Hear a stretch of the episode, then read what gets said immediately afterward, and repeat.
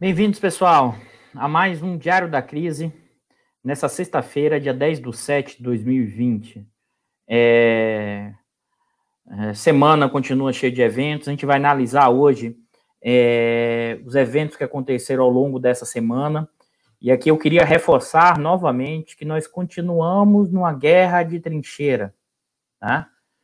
Ou, se quiserem utilizar o, termo, o outro termo como sinônimo, continuamos numa é, estratégia de guerra de posições, tá? Todo mundo tentando é, se movimentar, mas para garantir posições estabelecidas, tá? É, eu acho que esse é o elemento fundamental para a gente entender.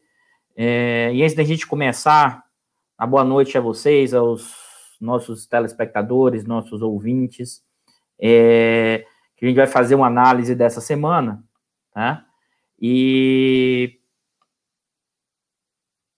as características gerais desse período, tá? Eu queria ressaltar isso, a questão da guerra de trincheira, da, ou da guerra de posições, porque acho que vai ficando evidente algumas hipóteses que já tínhamos levantado anteriormente. Acho que aqui é um elemento fundamental. Porque se nós pegarmos, aqui eu vou compartilhar com vocês, né? É, vários eventos. O primeiro evento, né, para quem provavelmente ainda não não viu ou, ou, é, ou, acabou de saber, boa noite, Gabriel, boa noite, Armando, é, que é o seguinte, vamos compartilhar aqui, tá? A capa agora da Folha de São Paulo. Então, a notícia de hoje, a gente sempre, quando entra na sexta-feira, sempre 30 minutos, 40 minutos antes, tem alguma notícia ou bombástico ou alguma notícia muito forte. A notícia de hoje é: Bolsonaro nomeia pastor Milton Ribeiro para comandar o MEC. Tá?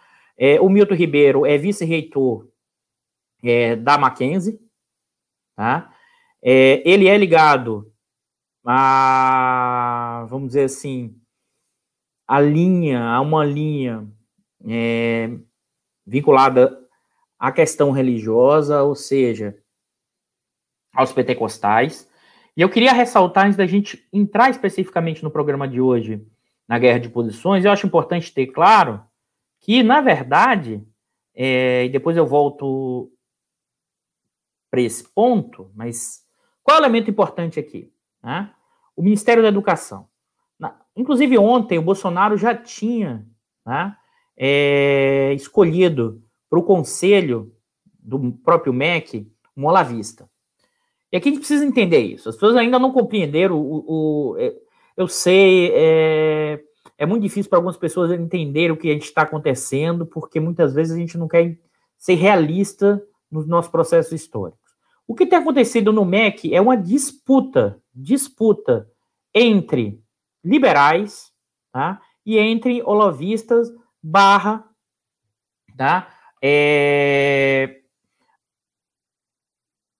E a questão dos, vamos dizer assim, é, religiosa, tá? Ou seja, uma linha do centrão vinculada à questão pentecostal versus liberais. E por que isso?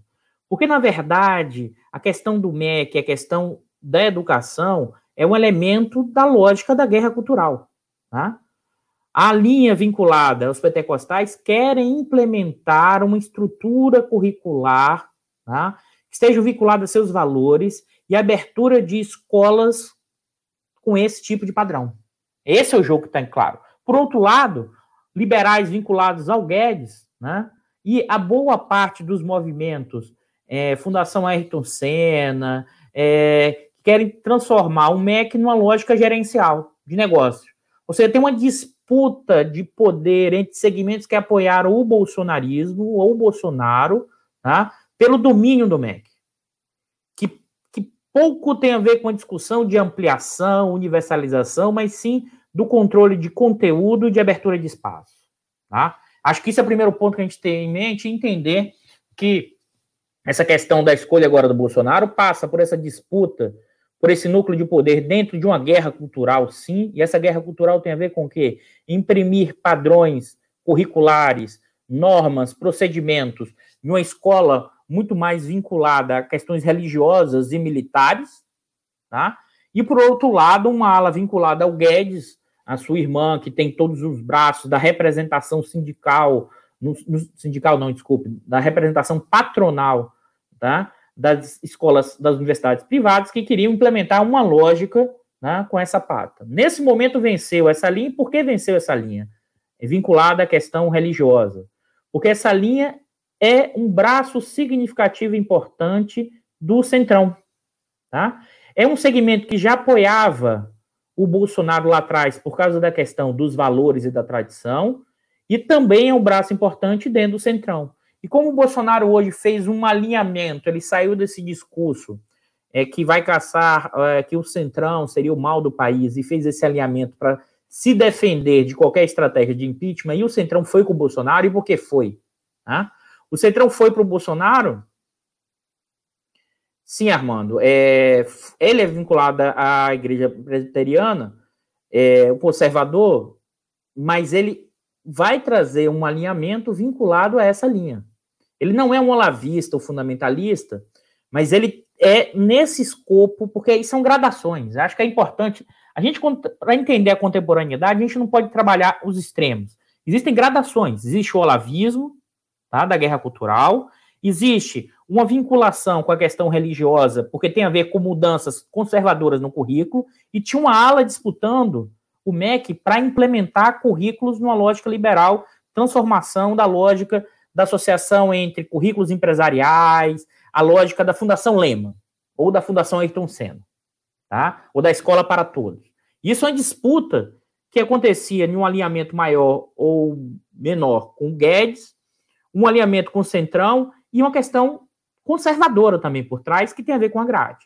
Agora, o que é importante nesse processo? Mostra o seguinte: é, você sai um olavista clássico, mas entra um conservador vinculado a determinados valores religiosos e, e, por exemplo, aí o Bolsonaro coloca alguém no conselho desse tipo. O Bolsonaro também, com esse seu alinhamento com o Centrão, né, é, uma proximidade maior. E acho que é importante entender, porque tem uma aproximação que são os cargos, mas tem uma aproximação também ideológica. O Bolsonaro sempre esteve em todos os partidos do Centrão. E é uma forma também se, de se defender né, de possíveis processos de impeachment via STF. Né?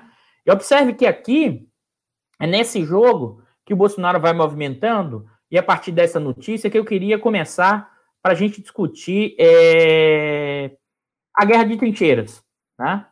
ou, se você quiser, a guerra de posições nesse momento, porque permanece. Né? O, como eu já tinha alertado, o Supremo né, demarcou uma linha. Né? Uma linha dizendo: olha, daqui, Bolsonaro, você não passa. Eu queria alertar aqui novamente, tá? no âmbito isso tudo do que do inquérito da fake news. Tá? Eu queria alertar aqui, e eu nem lembrava mais desse texto, mas escrevi um texto lá em março do ano passado, um textinho curto, né, mostrando o que é o inquérito da fake news e como ele começou né, a partir né, de uma reportagem ou de uma discussão, né, inclusive do Toffoli. Né, na delação do Odebrecht, aparecia que o Toffoli era o amigo do amigo. E foi aí que né, o, o Alexandre de Moraes fez uma censura né, à revista antagonista que divulgou né, essa matéria. Observe bem. E nesse momento, junto com o quê? Com o vazamento de informações de que é, procuradores ou até é, é, funcionários da Receita Federal tinham invadido o sigilo fiscal do Gilmar Mendes e da esposa dele. Então, o inquérito da fake news né, começa no embate entre o lavajatismo né, e o STF. E naquele momento, o lavajatismo com apoio do bolsonarismo. Porque o Moro e o Bolsonaro era o quê? Uma relação umbilical. E o STF reage. E ele continua, nesses momentos recentes, reagindo. Só que claramente, claramente, aqui é importante, né? É, nesse momento ele faz o quê? Ele arrefece porque o Bolsonaro diminuiu o ímpeto. O Bolsonaro agora aproximou ainda mais do discurso do Guedes, tá? E isso reforçou o apoio de vários segmentos né, do andar de cima. Né? E o Supremo parou. Observe que é, é, isso é interessante, eu vou compartilhar também aqui o, a primeira página da Folha de São Paulo, né? E no âmbito dessa disputa, tem um outro elemento aqui que é importantíssimo, né? Que é o Toffoli. Deixa eu botar aqui para vocês, ó. Já não está mais na primeira página, mas vamos lá. Cadê?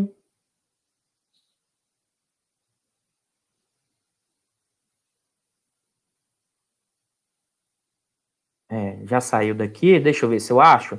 Mas o que aconteceu? O Toffoli deu tá, um parecer, tá? depois eu vou seguir aqui nessa para a gente debater essas questões. Aqui, ó. O Toffoli obrigou a Lava Jato a compartilhar todos os dados com a PGR, tá?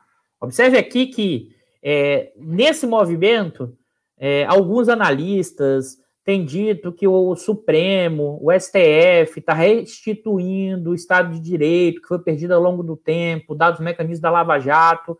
Eu sou mais, vamos dizer assim, eu não acho que tem essa ligação tão direta, eu sou mais precavido quanto esse movimento. Me parece que nesse primeiro momento, agora, não é um restabelecimento do Estado de Direito e das, das regras, mas sim é um troco. É como se fosse o seguinte: lá atrás, para quem não se lembra, tá? Ainda em 2017, é, vazaram os procuradores de, da República de Curitiba, vazaram informação para a imprensa, e a Veja divulgou uma capa com o Toffoli dizendo: Esse é o amigo do meu amigo.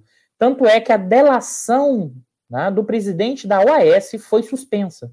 E ela só, e ela só voltou de novo à baila, ou seja, o, o presidente da OAS só voltou a ter delação depois que ele denunciou o Lula. Né? E é a partir dali que Gilmar Mendes e Toffoli vão se unificar contra a Lava Jato. Como diria o pessoal né, do interior, é, onde já morei é o seguinte, e do Nordeste, é alguns representantes do STF esperaram na curva para dar resposta da Lava Jato. E por quê? Porque aqui provavelmente a quantidade enorme de informações da Lava Jato tá, vão ser compartilhadas com a, PR, com a PGR, e essas informações significa um grande instrumento de poder. Não dá para ter certeza, mas desconfio que muitas dessas informações e delações foram coletadas, inclusive, de forma ilegal. Isso pode significar, caso isso venha acontecer, processos enormes contra procuradores da Lava Jato, inclusive com possibilidade de serem caçados das suas funções. Coloquem isso no cenário, tá, pessoal? Aí alguém poderia dizer, mas Eduardo, isso então pode significar uma mudança por exemplo, na do processo do Lula no STF, né? Mesmo que, mesmo como vocês viram essa semana, o próprio Moro, um juiz, disse que estava no ringue com Lula no seu depoimento. É assim, é, o Moro comete, comete cada ato falho como Bolsonaro, né? É impressionante o ato falho do Moro, se coloca como um boxer no canto do ringue do lado do outro lado contra o Lula. É isso nos meios jurídicos, né, causou maior celeuma, porque ele, ele admitiu, né, é, vamos dizer assim, o tempo que o Moro tomou median training durante o governo Bolsonaro, ele não aprendeu, ou é arrogância, porque ele acha que ele é realmente herói, é arrogante e não consegue entender o tamanho da besteira e da acusação que ele fez. Aí alguém poderia dizer, ah, Eduardo, mas isso significa o quê? Isso significa, então, que vão mudar o, o processo do Lula, do STF? Acho que não. E por que acho que não? Porque potencialmente o Lula, ainda, mesmo depois disso tudo, seria um candidato, um concorrente eleitoral muito forte. Ou seja, o STF está muito mais se resguardando e se defendendo, dados seus interesses particulares, do que tentando restabelecer um, pra, um padrão legal institucional maior. E aí, juntando com a questão do Bolsonaro, e aí o Moro e o Bolsonaro são os, vamos dizer assim, não receberam a mesma media trade, porque tanto o Moro quanto o Bolsonaro costumam cometer atos falhos impressionantes. E por que eu estou falando isso na discussão do Bolsonaro? Porque também durante essa semana, o que chamou muita atenção nos noticiários foi o quê? O nosso presidente né, contraiu Covid. Né? A gente está numa situação tão surreal, Assim, é com tanta mentira, com tanta disfarçatez, mesmo com tanta baixa capacidade de coordenação ou esfacera, isso, é, esmigalhamento das instituições, das regras, dos padrões, dos processos, que é evidente que passamos a questionar, inclusive, se o Bolsonaro pegou ou não Covid. Tá? Pegou ou não Covid. E por que isso? Tá? Porque quando você achava que o Bolsonaro voltou dos Estados Unidos e que todo mundo praticamente no avião pegou Covid, menos ele, né? É, desconfiava que o Bolsonaro teria contraído a doença, tá? E ele recentemente, dado o que aconteceu na justiça, ele apresentou né, laudos com pseudônimos, tá? E que ele não teria pegado Covid. E exatamente agora, né, ele pegou Covid, sendo que ninguém volta, que ele participou de várias reuniões, sem máscaras e nada do gênero, tá? Pegou Covid, né? E aí surgem as questões. Aí começa, é claro, olha, assim, a gente está num grau de insensatez, a gente está num grau de distopia total, que é tudo é possível nessa situação. E aí perguntaram, mas será que o Bolsonaro está fazendo isso por causa da popularidade? Será que o Bolsonaro está fazendo isso porque tinha os depoimentos do filho na, na Procuradoria Geral do Rio de Janeiro, no, no caso da rachadinha? É, será que. Bom, primeiro ponto. É, o Bolsonaro, tá, a popularidade dele permanece nos 30%. Dois, Nesse mesmo dia, nessa mesma semana, para você ver os absurdos, o presidente do Tribunal Superior Federal, que está aqui, ó, nessa mesma notícia, é, do STJ, tá? Eu vou compartilhar com vocês. A gente não consegue, é, realmente a gente vive um, uma série bizarra, só que a gente está participando desse processo. Não por acaso, tá? O Queiroz vai para a prisão domiciliar. Né? Investigado no caso da rachadinha, teve pedido atendido por magistrado elogiado pelo presidente cotado ao STF. Assim, chega a ser surreal, porque o presidente, o presidente do STF dá domiciliar para o Queiroz e o presidente da República diz que, pô, legal, ele pode ir até para o STF. E aí, enfim, toda a discussão e fica se perguntando se será que o presidente do STF está sendo pressionado? Pessoal, eu já falei isso aqui, mas vou repetir. Não botem muita complexidade para fazer análise nesse momento do Brasil. As coisas nunca tiveram, as relações de poder, os procedimentos nunca tiveram tão diretos, né? Nunca foram tão abertos. O poder, a questão da economia política. Provavelmente esse presidente do S, né? TJ, STF, não, STJ, tá cavando, é simples. Provavelmente, a chance é enorme, tá cavando a nomeação no Supremo Tribunal Federal. É o arrevismo, o puxa-saquismo. Né? É, isso é, é assim, é, o que a gente está vendo agora é de uma dimensão impressionante. E o outro ato falho do Bolsonaro, tá? E aí você fala, bom, Eduardo, vamos supor que o Bolsonaro, nesse momento, então, ele não pegou né, a Covid. Por que então, por que então, né, ele, ele, ele estaria dizendo com Covid? Bom, aqui a gente vai levantar a hipótese que a gente nunca vai conseguir provar com certeza, tá? Mas eu acho que é importante, que eu acho que esse é um, pode ser um sinal para a gente entender. E ao mesmo tempo, quando o Bolsonaro, ele virou o quê? Garoto propaganda da cloroquina ele faz um vídeo dizendo que ele está se recuperando com a cloroquina. E aqui eu quero levantar um ponto, né? Isso já saiu na grande imprensa. Os vários laboratórios do Exército pararam tudo para produzir cloroquina. Existe um estoque de cloroquina enorme produzido com dinheiro público e que provavelmente não vai ser utilizado. Né? Não por acaso o Bolsonaro também tentou emplacar né, uma medida provisória, um regramento, que dizia que não haveria crime de responsabilidade do presidente no momento da pandemia. Né? Se ficar comprovado esse tipo de gastos realizados no laboratório do Exército, que vai ser jogado fora esse tipo de medicamento, isso é passível de um questionamento legal de um crime de responsabilidade pela questão de mau uso do dinheiro público. Né? E o que, é que ele faz agora? Vira garoto cloroquina e bota a galera para comprar cloroquina de qualquer jeito. Eduardo, dá para provar isso? Dá para ter certeza? Não. Isso é uma hipótese. A gente dificilmente terá certeza sobre isso, mas não podemos descartar diante do mundo de pernas para o ar que esse país virou. tá? O que significa dizer o seguinte, mas Eduardo, então a guerra de posições paralisou, a guerra de trincheiras parou. O Bolsonaro ficou na dele e não foi para cima do STF. Se uniu a quem? Se uniu ao Guedes, né? o andar de cima, e se uniu o Centrão. O STF falou assim: pô, os caras pararam de mexer o saco, eu fico na minha. Né? A frente ampla que se formou contra a democracia também parou. Né? Observe que essa discussão da frente ampla, com todos os. É, tinha um jogo político eleitoral ali nesse processo. Né? A gente tem que, tem que entender esse jogo para não cair em armadilhas simples e triviais. Né? O andar de cima, eu queria ressaltar isso, eu queria projetar aqui. É, o andar de cima, ele vai bem obrigado com o Bolsonaro. Eu vou, eu vou mostrar aqui um, um, um dado né, que saiu recentemente. Né? Vou mostrar aqui para vocês. Um dado que saiu recentemente de avaliação do número de ricos né, no mundo mostra que o Brasil. O que é, esse número de ricos aqui, pessoal? Isso significa o número de pessoas que possuem mais de um milhão de dólares, sendo que esse um milhão de dólares não é nem imóvel pessoal no sentido de moradia e nem automóveis. Ou seja, basicamente significa quem tem um milhão de dólares que é dono ou de empresas ou que é dono de ativos financeiros. No Brasil, em 2019, esse número de milionários, tá? Saltou, aumentou em 7%, ou seja, de 186 mil pessoas para 199 mil pessoas. 199 mil pessoas no Brasil têm mais de um milhão de dólares em ativos produtivos ou associados a investimento.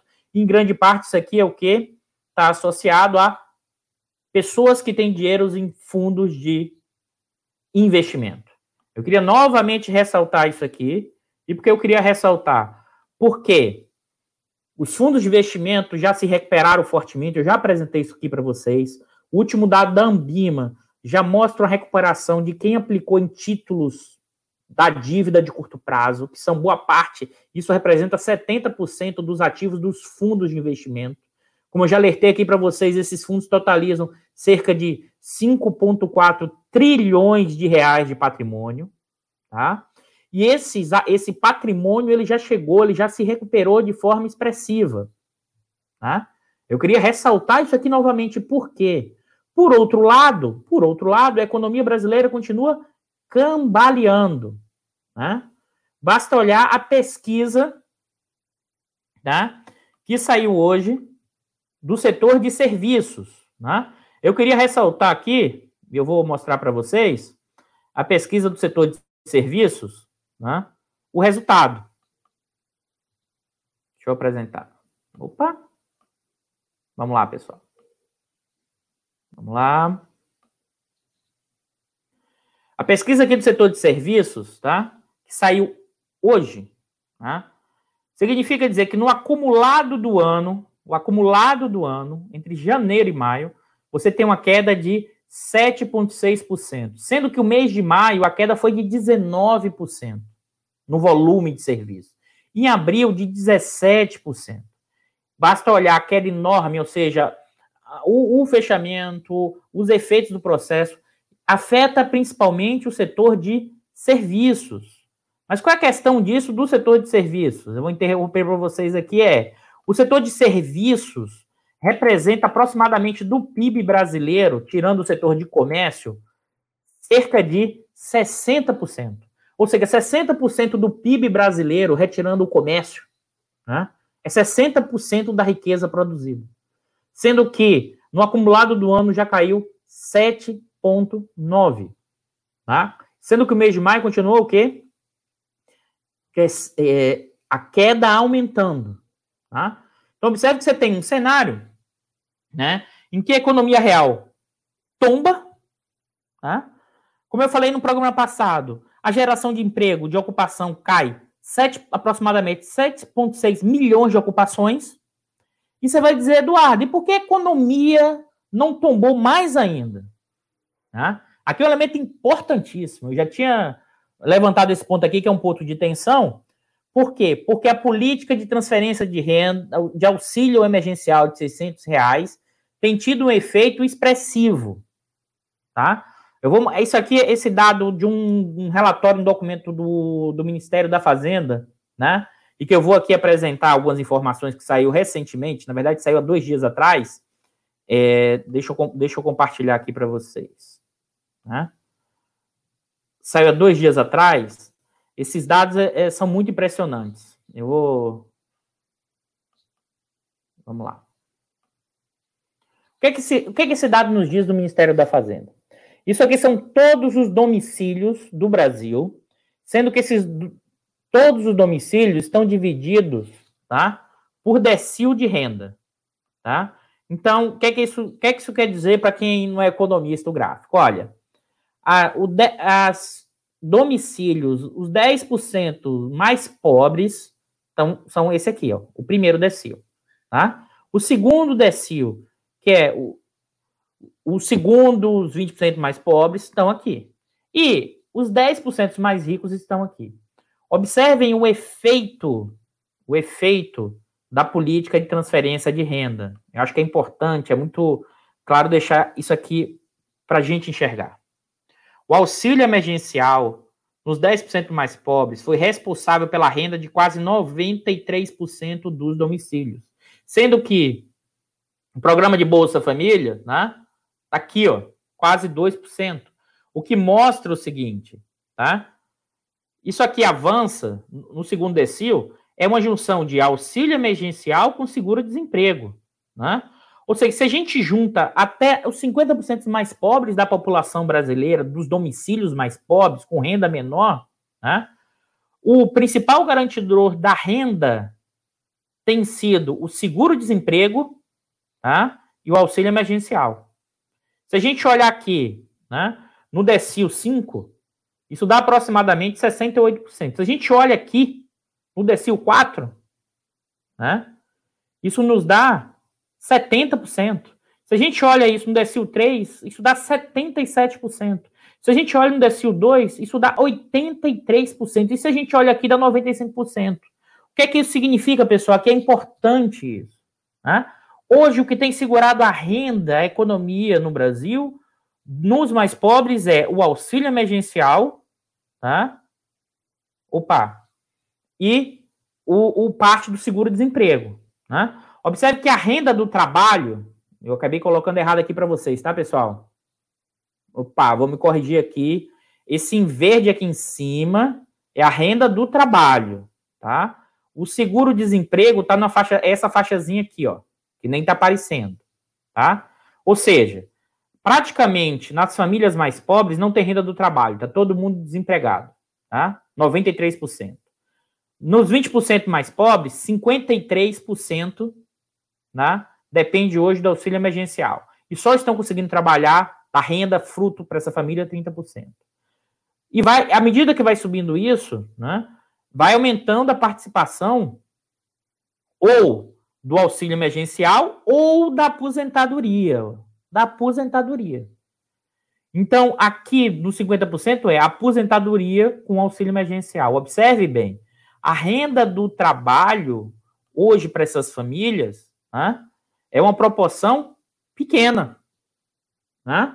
É aquilo que eu falei na, na, nas lives anteriores. Né? Que o auxílio emergencial está segurando a economia, esses 600 reais, inclusive para algumas famílias as mais pobres, esses 600 reais significou um aumento da renda do que eles ganhavam antes. Né? Pra vocês terem ideia, e aí eu também peguei esse gráfico, a gente precisa divulgar esses números para a gente compreender o tamanho da desigualdade brasileira, tá? Deixa eu colocar isso aqui para vocês. Vou explicar esse gráfico aqui para vocês. Ó, e amarelo aqui é a renda efetiva per capita sem auxílio emergencial. E em verde é a renda efetiva per capita por pessoa da família com auxílio emergencial. Tá? Pessoal, nos 10% mais pobres, que é essa faixa aqui, tá? A renda per capita sem auxílio é de 11 reais. É isso mesmo, Eduardo, está falando? É, pessoal.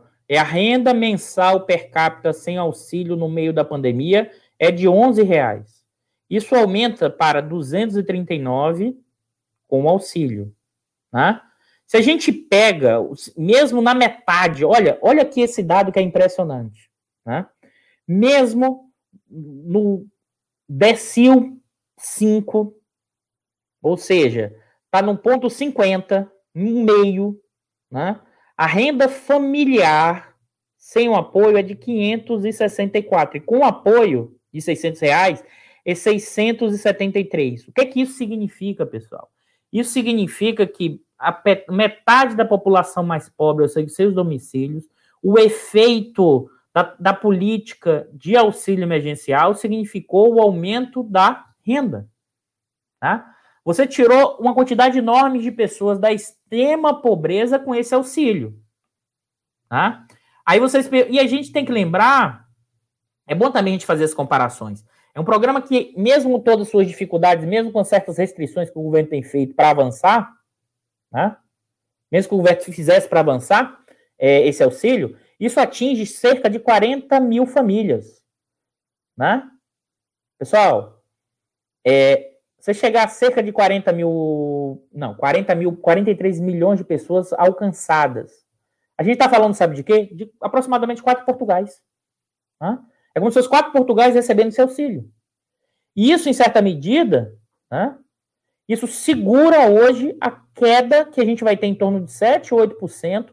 Se a gente não tivesse isso, a gente estava falando de uma queda de 12, 15, 16%. Né? Agora, aqui que é o ponto, eu já tenho ressaltado isso o tempo inteiro, né?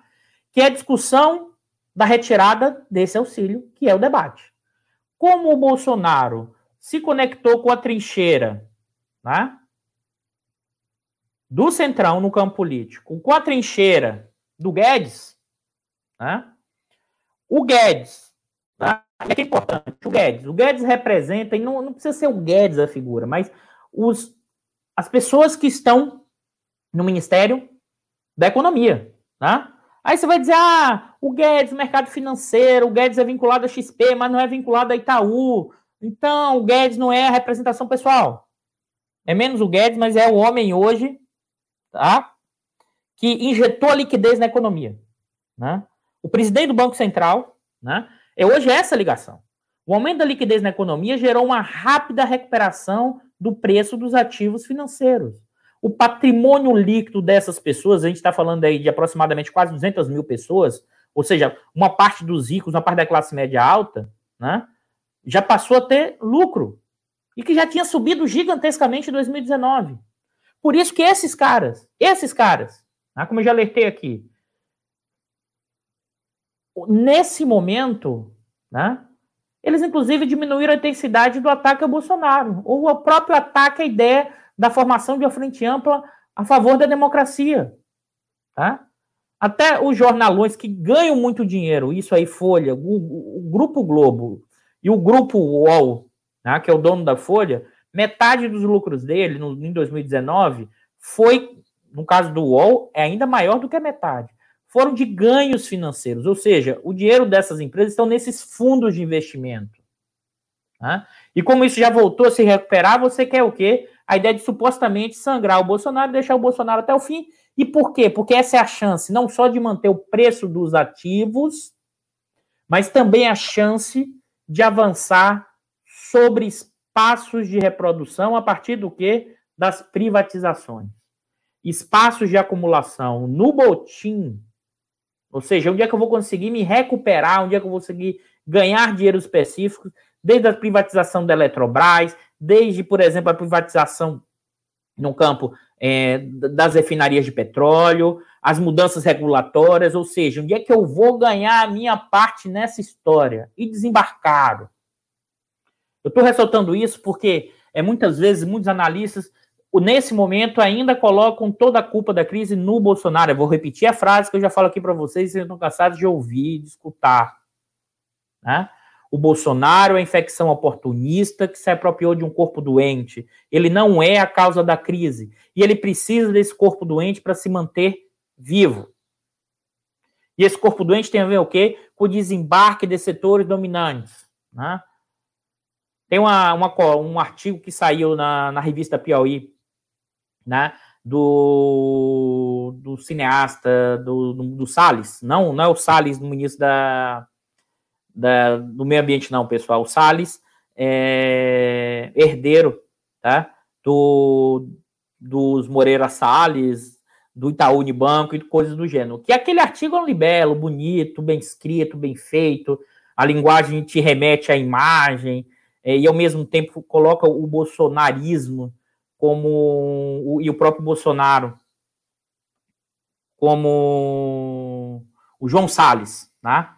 É, como o próprio, vamos dizer assim, utiliza o Freud para a ideia de pulsão de morte e, e, fala dos setores dominantes assim, olha, a elite econômica é, é, pegou a ideia do liberalismo e, e, segue, como se o bolsonarismo fosse um, uma, vamos dizer assim, uma pulsão de morte, isso representa poucas pessoas na sociedade brasileira. É o tipo de jogo de retórica, é o tipo de jogo de argumento de tirar a responsabilidade do andar de cima. Né? O Bolsonaro, e aí e a minha companheira, é, a Érica, comentou isso para mim, a, a, hipótese dela que é muito boa, e eu tenho repetido, é, o Bolsonaro é hoje né, o que representa o nosso andar de cima sem filtro sem filtro. Né? Melquião primeiro, porrada nos mais pobres. E ferre-se o resto. Né? Um documento que saiu recentemente, inclusive, assinado pelo Lisboa, do INSPER, falando sobre a, o, o, programa de retomada, de saída da crise da, da pandemia.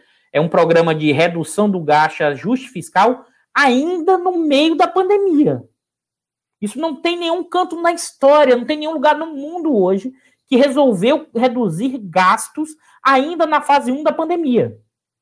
Né? Isso é impressionante. Isso é impressionante. Né? E nesse sentido, né, o que hoje se configura, e aí por isso que é uma guerra de posições, né, nesse momento o Bolsonaro se conectou desse outro lado, e do outro lado, parte desses setores dominantes aí, é, que se conectam mais ou menos com o presidente do Banco Central, com o Guedes, já estão pregando o quê? o ajuste fiscal permanente. E aí isso significa o quê? Cortar gastos, isso significa, inclusive, cortar esse plano de auxílio emergencial. Tá?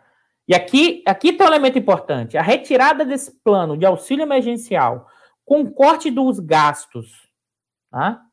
no meio de uma economia desacelerando, no meio de uma pandemia desse tipo, a chance do ano que vem, a recuperação econômica esperada, ser muito, muito, muito pequena. Você vai retirar qualquer tipo de motor, você vai retirar o auxílio, a renda e ainda vai esperar que o investimento venha pelo consumo das famílias e pelo investimento privado. Meu Deus! Não tem nenhum sentido lógico o empresário aumentar o investimento quando o nível de utilização está caindo. Aí você vai dizer, Eduardo, isso é uma questão macroeconômica. Não, pessoal, é macroeconômica? É, mas é uma questão de custos. Ninguém vai aumentar o investimento, ou seja, comprar máquinas e equipamentos, aumentar a sua estrutura, né? Se eu vou vender, se eu não estou vendendo mais, isso significa aumentar o custo médio fixo. Isso é irracional economicamente, no plano do, da gestão de custos, de custo médio, de custo fixo e de custo variável. Né? Ou seja, o investimento privado não virá. Por quê? Porque não virá por quê? Porque é anticapitalista. Eu só vou aumentar meu investimento quando eu começar o quê? Vender mais e esperar vender mais. Né? Se corta os gastos, se gosta do investimento, e se vai cortar, sim, uma boa parte dessa política de auxílio emergencial, porque o andar de cima vai provocar, isso vai gerar uma tensão enorme. No meio da pandemia que permanece com quase mil mortes por dia, as pessoas voltando como se nada tivesse acontecendo. Então, assim, eu acho que essa é um pouco do, do, do que eu queria passar é, no programa de hoje, e é mostrar algumas das hipóteses que a gente levantou ao longo dos últimos três programas. O que a gente tem visto é a confirmação desses elementos. É, o andar de cima já, principalmente os segmentos que têm propriedade financeira, ativos financeiros, já voltou para sua situação. Agora, cenários possíveis. Agora a gente vai projetar novas hipóteses para frente. Primeiro, aumentou o descolamento dos ativos financeiros com os ativos reais. Isso é no Brasil, isso nos Estados Unidos. Isso incha a bolha financeira. A chance de a gente ter um estouro da bolha e uma redução enorme do preço dos ativos financeiros, e aí uma perda desses ativos financeiros, o valor real dele enorme, corrida bancária, todo tipo, cresce de forma exponencial. Tá? Por outro lado, no campo político, uma tensão cada vez maior que se projeta onde que se projeta entre essa retirada ou não desse apoio emergencial. E lembra que eu falei para vocês? No andar de baixo, na segunda pesquisa Datafolha, o apoio de ótimo e bom, quem ganha até dois salários mínimos, cresceu de 22 para 27. Se você pensar, pessoal, com esses dados que eu mostrei aqui do auxílio emergencial, cresceu até pouco. Porque esse andar de baixo também é meio desconfiado. Fala, os caras me deram aqui, mas vamos ver qual é desse cara. Hã? Você pensar que cresceu 27%, e quanto isso significa uma renda enorme de quase 50% da população dos domicílios, cresceu até pouco a popularidade do Bolsonaro, se você pensar no andar de baixo. Porque a popularidade do Bolsonaro é muito forte ainda na classe média média e ainda na classe média alta, mesmo que ele, tinha, mesmo que ele tenha perdido ao longo do tempo muito apoio. Tá? O outro cenário é, essa retirada pode gerar tensões enormes, e essa retirada pode gerar tensões tendenciais enormes, e, e, é um pouco desse cenário. Outra trincheira que eu não falei muito aqui, e às vezes me cobram muito, que é a questão dos militares, vai ficando mais evidente como a instituição também vai perdendo credibilidade. Como a instituição Forças Armadas também vai se desmanchando, porque vai ficando claro e evidente que o apoio ao Bolsonaro, o apoio ideológico no sentido do marxismo cultural, ou seja, toda a esquerda é um problema. Quem deu uma olhada, por exemplo, no último texto do Vilas Boas, que saiu recentemente, que ele vai falar que o Brasil perdeu seu eixo, o plano nacional, porque depois dos anos 80, ele só não deixa claro, mas é, tem a ver com a chegada das esquerdas, e mais ainda, fica evidente que é uma coisa corporativa. Né? O pessoal está recebendo jeton, o pessoal está recebendo mais verba, o ministro da Defesa disse que vai aumentar os gastos de 1,3% do PIB para esse ano para 2% do PIB, no momento que você está vivendo ajuste fiscal, corte de gastos e redução de política de de auxílio emergencial. Ou seja, nós estamos sim desmanchando, né? E esse corpo doente tem a ver por quê? Porque os interesses dos militares são cada vez mais corporativos, mais salários e voltar ao estado social. Essa elite quer explodir o andar de baixo, mas quer manter os seus privilégios a qualquer custo, seus ganhos financeiros e ferre-se o, o, povo e os segmentos, jogando a culpa no Bolsonaro, né? Parte dessa classe média que permanece surtada bolsonarista na linguagem da ideia do, do lixo branco, dividido regionalmente, inclusive, e que essa, inclusive, sonha em avançar, mas essa, então, se ferra gigantescamente, porque porque a gente está vivendo um processo impressionante, eu vou voltar nesse ponto na próxima live, de concentração e centralização de capital, talvez um dos maiores da nossa história, talvez até maior do que foi entre 65 e os anos 70 porque a gente está crescendo pouco, só que diferente de lá. Lá você tinha crescimento econômico, concentração e centralização, por causa das reformas do sistema bancário, por causa dos incentivos para a construção de grandes empresas estatais, nacionais e privadas. Agora não. Porque a gente tem uma economia crescendo muito pouco e as grandes empresas, o quê? Abocanhando as pequenas e médias empresas. Que isso tende, no médio prazo, no movimento depois, gerar uma profunda crise, um profundo desgaste social. É isso, pessoal. Já avancei um pouco hoje na live, 43 minutos. É, eu vou agora voltar para as perguntas de vocês, questões. Eu vou acompanhar aqui as principais questões que eles levantaram nessa discussão, tá? Então vamos lá. Vou começar de trás para frente. Jaime. Bom, imagine se pegar seus, pagar seu auxílio em dia. Na verdade, acho que o primeiro subgrupo há muito trabalhador informal, também além de desempregados. Como não estão podendo trabalhar, estão sem renda ou trabalho. É exatamente isso, Jaime.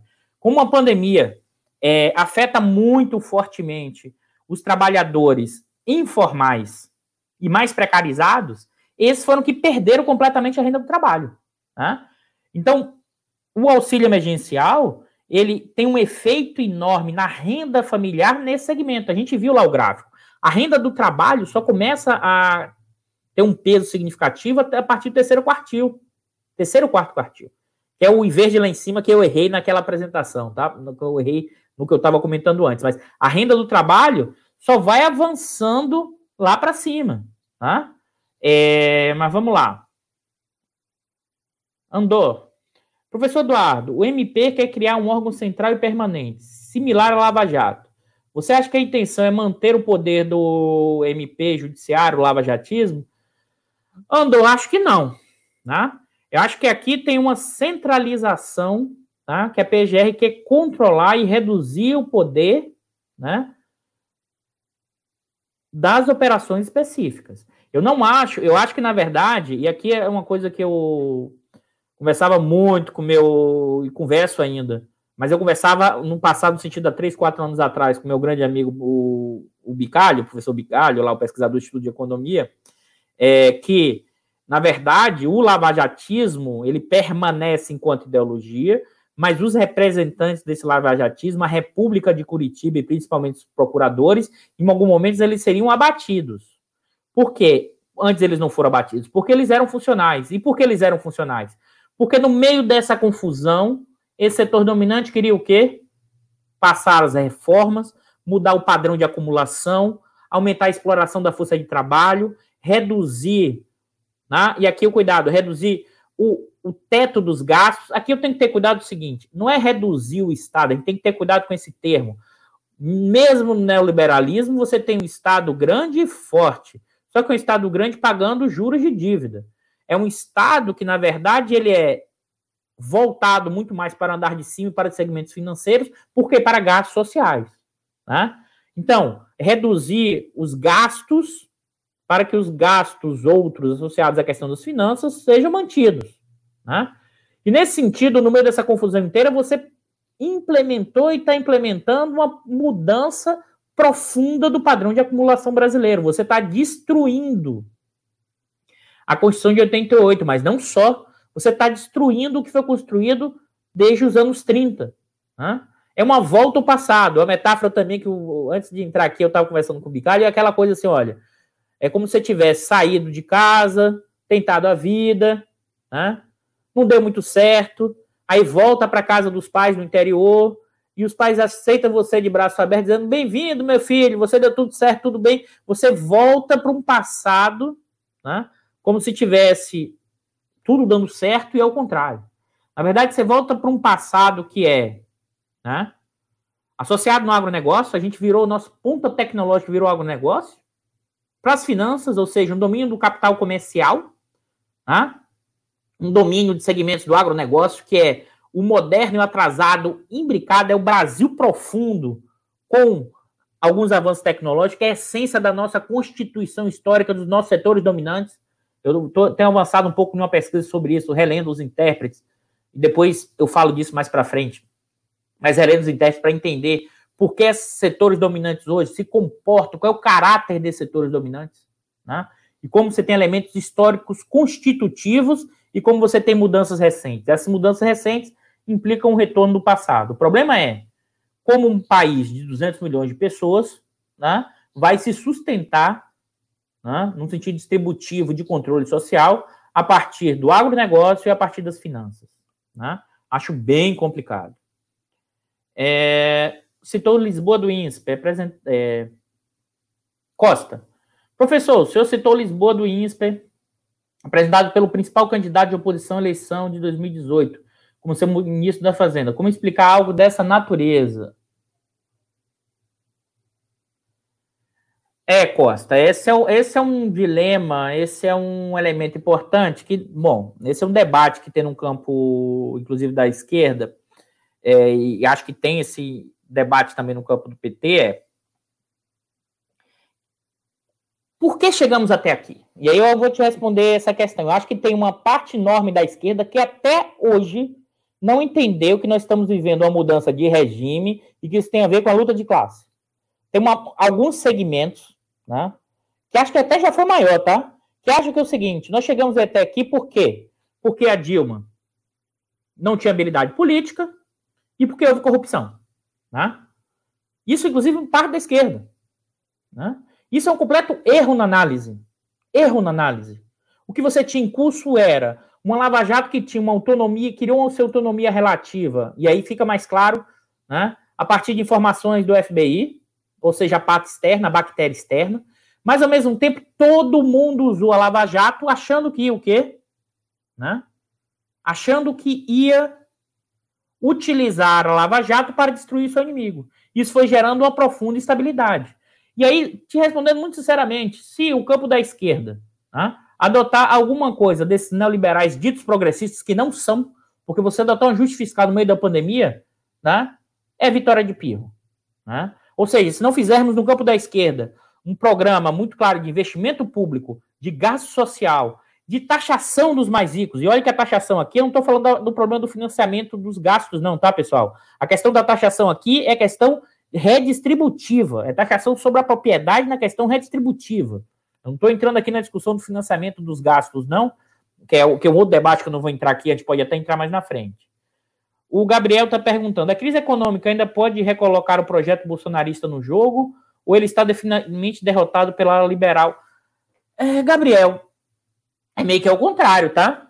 Eu acho que a ala da direita liberal, tá? Ela se entrecheira no Bolsonaro ou no Guedes no que ele representa, mas eu não acho que a, o bolsonarismo está re, derrotado enquanto projeto político. Acho que a ala da direita liberal, enquanto candidato, enquanto projeto político, esse não tem voto muito pouco. É por isso que eles tentam criar essa ideia de uma frente ampla. Pessoal, é assim, a gente achar que o Brasil vai ter um voto de centro enquanto o mundo inteiro está caindo na porrada nos campos mais extremados, tá? isso vale nos Estados Unidos, isso vale na Europa, isso vale em qualquer lugar. É achar que um programa dito liberal progressista no Brasil, que é o projeto dos anos 90, que não deu certo nos Estados Unidos, não deu certo no mundo, no mundo que ninguém está fazendo. Todo mundo está estatizando. Né? Todo mundo tá. Não tem, não tem o que foi os anos mirabolantes, os anos 90, da utopia neoliberal. Isso ruiu. Isso levou ao efeito coringa. Né? Isso levou ao aumento das manifestações. Né? Só a nossa elite, que na verdade, isso é o discurso de retórica, mas o que, é que ela sabe? Ela sabe que é difícil. Por isso que ela tenta, muitas vezes, dizer que o Bolsonaro e o Lula são as mesmas coisas. Né? E não são. Né? Talvez os dois tenham o quê de popular, e aqui mostra o profundo preconceito de classe que esse andar de cima brasileiro tem, da arrogância e do preconceito de classe. Tudo que é popular é considerado o quê? Segunda, terceira categoria. Tanto é que começou -se a utilizar o conceito de populismo de uma forma completamente equivocada, e tudo que é associado a populismo é o quê? Negativo, errado. É surreal. A categoria que foi criada, ela deixa de ser categoria e passa a ser ideologia. Né? Pessoal, não estou defendendo o Bolsonaro aqui, né?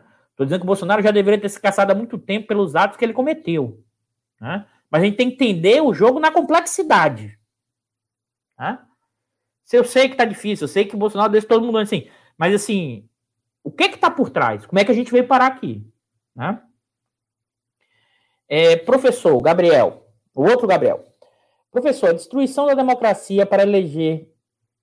É, será possível no, nas próximas eleições o candidato do campo democrático progressista eleito?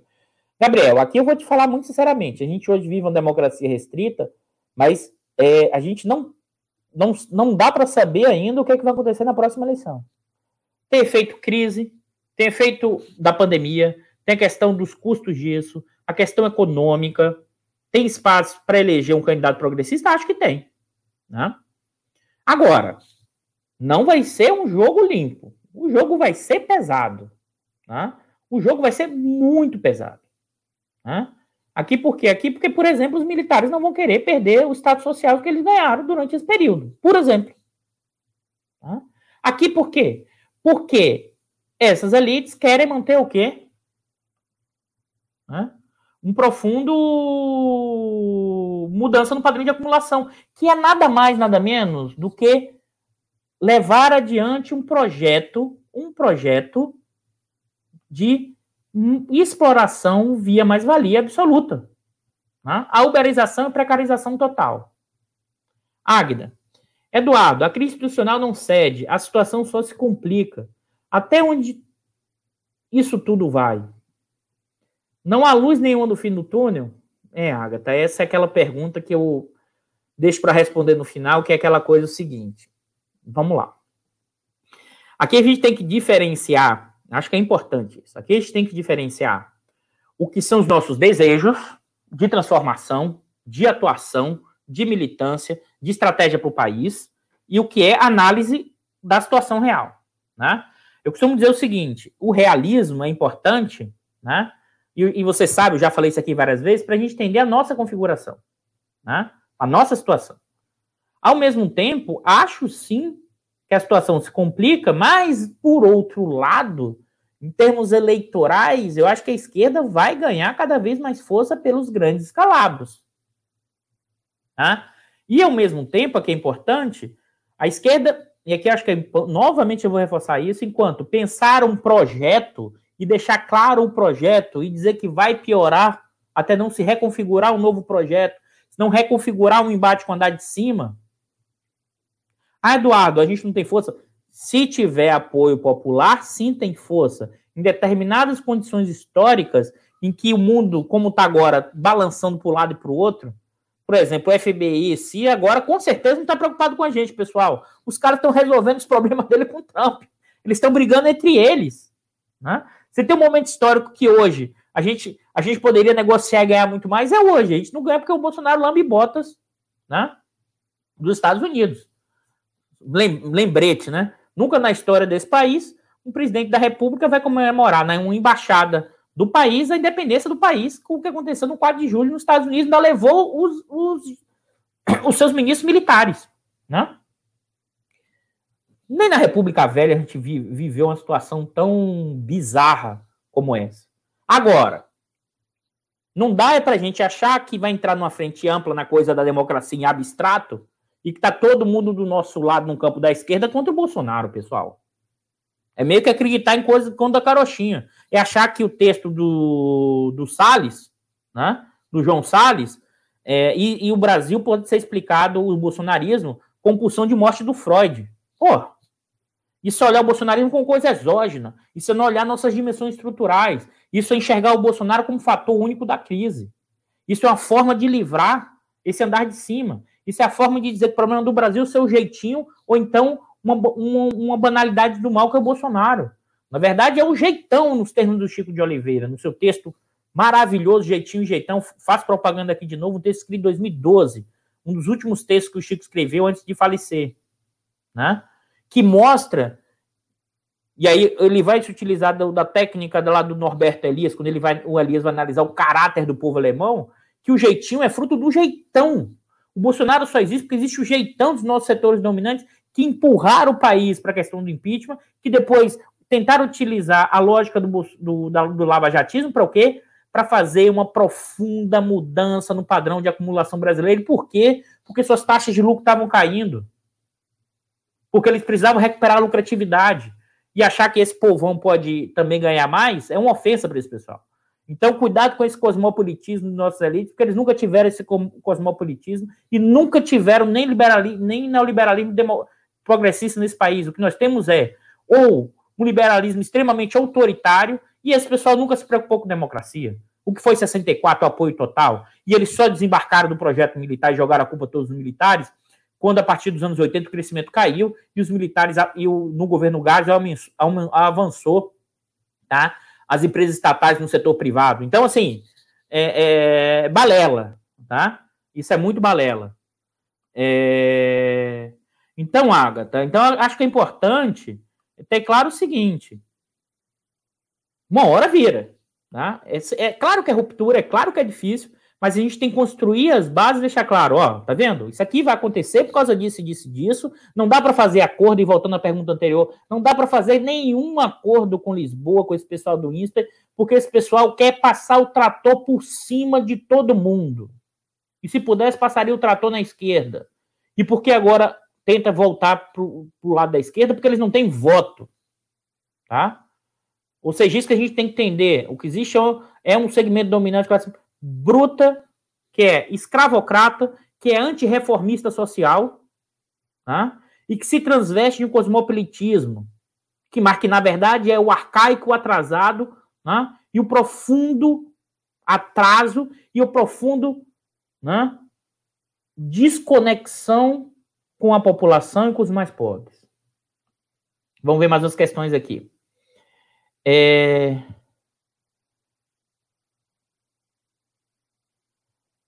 Félix, top. Eduardo, tu não achas que o marketing de renda da, do Renda Brasil em placar não temos mais vo volta? Digo isso porque a única coisa que falta o Bolsonaro é o apoio da maioria da população. Bom, vamos lá. O marketing pode até emplacar, mas aquilo que eu apresentei aqui mostra o seguinte: o andar de baixo não cai tão facilmente no marketing. Se você olhar, né, eu vou voltar esse gráfico aqui novamente, que acho que isso aqui é bem importante, tá? Eu vou voltar esse gráfico aqui, porque isso aqui mostra, e até porque eu errei na minha fala, eu vou, eu vou voltar nesse ponto que eu acho bem importante de, deixar isso aqui claro. Ó, vamos lá. Tá vendo isso aqui, ó? No primeiro decil, ou seja, os mais pobres, 96, 93% vende a primeira essencial. Praticamente não tem renda do trabalho. Né? No segundo decil, só 30% de renda do trabalho. No terceiro, só 40%. Se você chega até aqui, né? ou seja, em 50% da população mais pobre, né? a renda do trabalho mingou fortemente. Mingou fortemente por causa da crise e o auxílio teve um peso gigantesco. Né? Teve um peso gigantesco. A questão toda né, que eu apresentei, deixa eu ver se eu achar, eu não sei se vocês viram a última live, mas eu não vou achar aqui tão fácil para abrir, deixa eu ver se eu acho. Esse dado aqui também é bem. Se eu não me perder, não, eu não vou conseguir achar isso fácil. Mas eu lembro de, eu lembro da, no, da nossa última live, o aumento da popularidade do Bolsonaro entre zero e dois salários mínimos entre o final do ano passado e a última pesquisa Datafolha, que considerava o governo ótimo e bom, tá? Ótimo e bom, é... significou de 22 para 27. Aumentou 7%. E se eu pego esse dado aqui, o aumento de 7% no meio da pandemia, de 7% não, desculpa, pessoal. 7 pontos percentuais de 22 para 29. E se eu volto a olhar aqui, o tamanho tá, do efeito da transferência de renda para essa parte da população, o Bolsonaro ganhou popularidade muito menos do que houve transferência de renda. Tá? Então, é, o marketing funciona, mas assim, funciona, mas tem que ter o bolso. Tá? É... Mais questões? Matheus, vamos lá. Professor, como o senhor avalia a hipótese da reabilitação do Moro, da reabilitação do Moro permitir uma sobrevida à direita liberal 22? Agrada a parte da burguesia que hoje se opõe ao, ao Bolsonaro e às instituições. Não, Matheus, eu acho que esse é o projeto da, da de parte dessa, vamos dizer assim, dessa direita liberal aposta no Moro. Tanto é que o Moro perde espaço, vai perdendo popularidade, vai fazendo atos falhos, mas eles deixam ele guardadinho para ser uma possível saída. Tipo Moro, Luciano Huck. É, Matheus, eu desconfio que o Moro não consegue decolar numa campanha eleitoral que vai ter de um lado um candidato de esquerda, dois de esquerda e o Bolsonaro do outro. O Moro vai ser completamente né, desestruturado numa campanha eleitoral. O Moro, ele pode até ser vice de alguém, mas não acho que o Moro, o lavajatismo, não, ele não tem essa força sem o bolsonarismo. E, em parte, eles eram juntos e, em parte, eles se separaram. Então, o lavajatismo é um segmento, é, um, é uma visão de mundo, é uma ideologia que é muito presente na classe média, média e média alta. Estou falando aí lembrando na última pesquisa do. Deixa eu ver se eu coloco aqui. Hoje a gente está passando um pouquinho, mas deixa eu ver se eu coloco essa. Está aqui fácil na nossa última live. Eu ver se eu acho. Então, o, o lava-jatismo, é, não, vou, não vou conseguir achar fácil, não, que não foi na última, foi na penúltima live. Mas o lava-jatismo é uma ideologia que está muito concentrada na chamada na, na, faixa de renda, por exemplo, entre acima de 10 salários mínimos, entre 5 e 10 salários mínimos. Só que isso, em, em termos de parte da população em volta, é muito pequeno. Né? Isso, no máximo, se todo mundo for para um campo só, isso gera 8, 9%, 10%. E se mesmo assim todo mundo teria que fechar com o Moro, só que você vão ter vários candidatos. Eu acho, aí uma hipótese, a gente não vai ter certeza só lá para frente, é, é uma tentativa de manter o Moro nessa quadra, mas eu acho que ele não terá chance Eu acho que a minha impressão é que são muito mais dois polos. Eu sei que mesmo com a crise não dá para saber, mas há uma tendência do, do Bolsonaro se candidatar, tem possibilidade de passar para o segundo turno e algum candidato do campo da esquerda que pregue alguma discussão mais próxima ao andar de baixo. Né? É, é isso, pessoal. Eu já avancei mais de uma hora e cinco minutos. Eu vou fechar por aqui. É, espero que tenha respondido praticamente todas. A gente volta na próxima semana e seguimos nessa confusão que virou o Brasil, nesse caos, mas ao mesmo tempo temos que seguir com esperança e com o entendimento da realidade, tá? o pessimismo da razão, né? e ao mesmo tempo a, a esperança, a utopia da numa trajetória de reconstrução desse país, uma reconstrução que implica um novo projeto de sociabilidade. Eu acho que isso é o elemento fundamental. Ok, pessoal? É isso. E a gente fica por aqui. Ok? Abraço a todos e até a semana que vem.